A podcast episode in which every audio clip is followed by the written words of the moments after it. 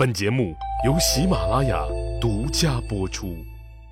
上集咱们说了，为了彻底解决北方那个豪横的邻居，汉武帝刘彻决定和匈奴人展开终极一战。计划由卫青率领五万大军从定襄出发，超远距离去突袭匈奴大单于伊稚茶的主力部队。霍去病率领五万大军从代郡出发，去干匈奴的左贤王主力部队。就在大军即将出发的时候，已经六十八岁了的老李广执意要去参战，这让卫青很是为难。因为这次不让李广跟着大军出征，是人家刘彻刘皇帝的意思。除了考虑李广岁数那实在是太大了以外，刘皇帝觉得老李广这人晦气太重。虽然他和匈奴人打了一辈子的仗，人也非常勇敢，但这么多年来，他不是自己亡命而归，就是带着一大帮子兄弟出去，大部分都折在外面回不来。大汉朝倡导的高高兴兴打仗去，平平安安都回来这个原则，老李广是一次都没做到。所以这次和匈奴的决战，刘皇帝绝不想再让老李广的晦气坏了汉军的好事可人家李广同志在汉文帝时期就在边境上砍人了，经过汉景帝。再到现在的汉武帝时期，人家李广已经是三朝老将了，和匈奴打了几十年的仗，大家都知道，人家李广从来没怂过。这次和匈奴的最后一战，执意不让人家老李广参加，那确实也说不过去。看着李广恳求的眼神卫青思前想后，得嘞，让老将军参加这次决战吧。可同意是同意了，但卫青有个条件，那就是老将军李广，你这次不能打前锋，因为啥不用说吧？老李以前讲过，李广这个人天不怕地不怕，一打起仗来就只管冲杀，杀的兴起时，直接就忘了自己是个统帅，不是个杀手，所以很容易冒进。如果这次让他打前锋，这还是有可能会坏事。一听说不让他打前锋，这老李广就不愿意了。自己打了几十年的仗，都是打的大前锋啊。就是自己当统帅带兵出征的时候，自己也是冲在最前头，从来就没怂过。现在让我去打后卫，干的是什么？给大军护送个粮草了，清点整理军用物资了。防止小贼进军营偷东西了，这些杂活，这不是糟蹋人吗？这不是？看到老将军很懊恼，卫青只能任命老李广为前将军，命令他和右将军赵义基一起从东边出发，迂回包抄匈奴大单于的主力部队。李广和匈奴人在这块土地上干了一辈子了，他当然知道。东边绕道，路又远，肯定到时候不能按时和中军主力会合。一听让他走东面，当时就急了。他清楚的很，这次和匈奴的决战，是自己一个建功立业、扭转乾坤、立功封侯、扳回常败将军名声的最后一次机会。于是他赶紧向大将军卫青恳求道：“我是前将军。”自然是该打前锋的，您却命令我从东路出兵，迂回策应。我呀，从十几岁就和匈奴人打仗，等了这么多年，终于有了面对匈奴单于的机会。我愿意充当前锋，就算拼了我这条老命。也要把单于捉回来见大将军。李广话说的铿锵有力，情真意切。卫青也是军人，李广的心情他当然懂得。可这次大战对李广本人重要，对汉朝天下那更是重要。此次出征是决战，要实现匈奴一次性死亡，而不是小打小闹。所以，汉武帝刘彻就告诫过卫青，说李广这老汉运气不好，年纪也确实大了，在如此重要的一场战争中，绝对不能安排他和匈奴单于正面交锋，免得误了事儿。他非要去的话，那就安排他到时候给你们打打配合得了。当然了，不让李广打前锋，还有一个原因。这个原因说起来多多少少算是卫青的私心了。老李讲过，当年要不是公孙敖舍命去救卫青，卫青早就被陈阿娇的妈妈大长公主刘飘给弄死了。所以卫青一直想报公孙敖的救命之恩。两年前的那次和匈奴人较量。人家霍去病凭祁连山一战，升了官，发了财，戴了大红花；而同去的公孙敖却因为贻误了战机，被刘皇帝剥夺了他河西侯的爵位，成了个普通的老百姓。这次漠北之战是和匈奴的决战，直接面对的是匈奴的大单于伊稚茶。公孙敖太需要有这么一次翻盘的机会了。所以卫青就琢磨着让公孙敖跟在自己身边，一有机会就让公孙敖立个大功。当然了，不只是公孙敖要照顾，还有些人也要照顾。至于这卫青还要照顾哪些人，老李一会儿再跟大家说。所以这时候啊卫青就只能安抚李广：“老将军，你可别觉得不让你打前锋委屈。”其实，你和赵一基将军两个人的担子也非常重。我们在前面打，你们绕到后面和侧翼去断了他们的退路。咱们呀，争取一举就拿下匈奴伊稚茶单于，好不好？李广一看卫青还是不让自己去打前锋，他知道自己立大功的希望基本上就算破灭了，就怒气冲冲离开了卫青的军帐。撅着嘴，带着气，和右将军赵一基一起从东边出发，往北面迂回去了。再说，匈奴大单于伊稚茶得到汉朝要来漠北干死他的消息，就紧急召开了军事会议，商量对策。那个投降过来，他非常赏识的赵信，就胸有成竹地对他说：“说汉军要过来打咱们，那就必须要长途跋涉，越过茫茫的大沙漠。”以我对汉人体质的了解，就算他们能顺利的越过沙漠，也是人困马乏，基本到了极限了。咱们呀，就在这儿等着他们自己送上门来就行了。为了更保险一点，匈奴人把辎重什么的全部运回了大漠以北，他们准备以逸待劳，吃掉远道而来的汉军。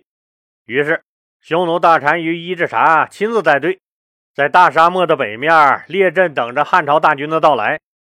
为了确保这次远征的胜利，汉武帝刘彻还派出了大量的后援部队，又拿出了这些年攒下的几乎所有的战略物资运往前线。那意思是不是也很清楚了？你们舅舅外甥俩给我看好了，我可是把家底儿都拿出来了。这仗怎么打，成与不成呢？你们俩心里得有点数。卫青、霍去病当然知道这次担子很重。开了誓师大会，喝了誓师酒以后，霍去病率领五万大军从代郡出发，去找匈奴的左贤王主力部队决战去了。卫青在安排完前将军李广和这个右将军赵一基，让他们从东边出发去迂回包抄匈奴大军以后，自己也带着左将军公孙贺。中将军公孙敖和后将军曹襄浩浩荡荡从定襄出发了。公孙贺、公孙敖俩人是老面孔了，听友们都应该很熟悉了。就是后将军曹襄这个人是第一次露面。他是谁呢？这个曹襄可是大有来头。他是大汉朝开国最大的功臣之一，平阳侯曹参的玄孙子。这还不是最重要的。最重要的是，曹襄有一个好老妈，外加一个好老婆。他的老妈是平阳公主，就是汉武帝刘彻同父同母的亲大姐；而他的老婆又是汉武帝刘彻和皇后卫子夫的亲生闺女，卫长公主。那曹襄这人和汉武帝刘彻啥关系啊？那还用说吗？是人家刘皇帝亲亲的外甥，再加上亲亲的女婿呗。曹襄那同时也得管人家卫青叫舅舅呢。他老婆是人家卫青的外甥女儿啊。既然说到这儿了，咱们就顺便再复习一下卫青身边那两张老面孔吧。中将军公孙敖，刚才咱们说了，是卫青的救命恩人。还有一个左将军公孙贺，我就告诉您，他老婆是谁，您就明白了。公孙贺的老婆就是大汉朝皇后卫子夫和大将军卫青的亲大姐卫君如。他和卫青俩人，那就是亲姐夫、小舅子。这下子你明白了吧？和匈奴的最后一战，这最后一次立大功的机会，你说这几个人，卫青哪个不得照顾一下？这么看来。老李广和那个名不见经传的右将军赵一基，是不是只能靠边喝点汤了？这事儿咱说老李广不明白，明白的很。那又有啥办法？当汉朝大军跋涉出了塞外一千多里地的时候，终于越过了眼前的沙漠，可还没等拍拍身上的沙子呢，就得到探子的报告，说前方发现了匈奴人的大部队。卫青吓了一跳。赶紧布置设防。当然了，长途跋涉这么老远来攻击匈奴，作为一代名将，卫青当然是有对付匈奴的杀手锏了。这个杀手锏就是战车。可能您要说了，老李呀，可别扯了。战车在春秋战国时期就玩的不带要玩了，现在打仗那谁还用战车呀？当然是人家大将军卫青在用呗。人家卫青为了抵御匈奴强悍骑兵的攻击，那可没少琢磨。他把传统战车给改造了，改造后的战车叫武钢车。武就是勇武的武，武器的武；钢就是刚强刚硬的那个刚。从名字上就能知道这车的特点了吧？简单的说，改装后的武钢车大概长四米六，宽三米二。车身蒙上牛皮锡甲，捆上长矛，立上坚固的盾牌，用于防护。有的武钢车上还开有射击孔，弓箭手可以在车内以车上的盾牌为掩护，通过射击孔向敌人射箭。一听说前面有匈奴的大部队，卫青就知道人家就在那儿等着你呢。一旦匈奴人发现了他们汉军，突然发动袭击，那可就坏了。卫青立刻安排防御，把武钢车的铁环扣在一起，围成了一个圆形堡垒。汉军在武钢车堡垒里严阵以待。这时候，匈奴骑兵果然发现了汉军，并立马发动了全面攻击。躲在武钢车后面的汉军弓箭手、强弩兵万箭齐发，匈奴的前锋部队还没接近武钢车呢，就损失了一大半。卫青一看时机已到。命令身边的五千骑兵作为机动部队，以运动战不断的扰乱匈奴人的阵型。在武钢车的掩护下，匈奴单于的骑兵始终无法突破卫青的主力部队。而卫青手下这五千骑兵的机动作战，又让匈奴单于主力头疼不已。就在双方呜嗷喊叫、互相砍得贼拉起劲的时候，一个意外的情况出现了：大沙漠里突然起了狂风。大风卷起沙子，满天飞舞，一片昏暗，敌我不分。趁着黑乎乎的大风沙，卫青命令从左右侧翼打开武钢车的堡垒。汉军从左右两侧冲了出来，意图合围匈奴单于的主力部队。可惜这时候按计划应该从后面杀过来的李广和赵一基，他俩率领的大军并没有及时出现，这就让包围圈缺了个大口子。合不拢，这么大的风沙和突然从两侧冲出来的汉军，让伊稚茶大单于吃了一惊。他万万没有想到，远道而来的汉军战斗力这么强悍，这兵强马壮的，那一看就是来找自己玩命来了。看样子今天自己还够呛能干得过他们。得嘞，还是先避避风头再说吧。于是，伊稚茶单于抛下了风沙中的大部队，在几百个贴身保镖的护卫下，冲开包围圈，向西北方向逃了。汉军最终取得了歼灭匈奴单于主力一万九千多人的辉煌胜利。打着打着，匈奴兵突然发现自己的老大不见了，知道老大这是溜了，瞬间匈奴兵的意志就崩溃了，四散而逃。卫青没有在战场上找到伊稚茶单于，那很是恼火。后来一个俘虏交代说，在这个黄昏之前。单于就向着西北方向跑了，卫青马上下令轻骑兵去追，自己的大部队也急行军紧跟在后面，连夜追赶匈奴单于。到了第二天早晨，已经追出去两百多里地了，还是没有匈奴单于的影子。但是这一路上，匈奴的老百姓渐渐多了起来，卫青断定，匈奴单于的老窝应该是不远了。卫青率军再向西挺进，果然，前面出现了一座城，这就是传说中的赵信城。这个赵信城，就是以投降匈奴、被封为自次王的那个赵信的名字命名的。赵信城位于今天蒙古国的杭爱山南麓，乌兰巴托西额尔浑河南岸。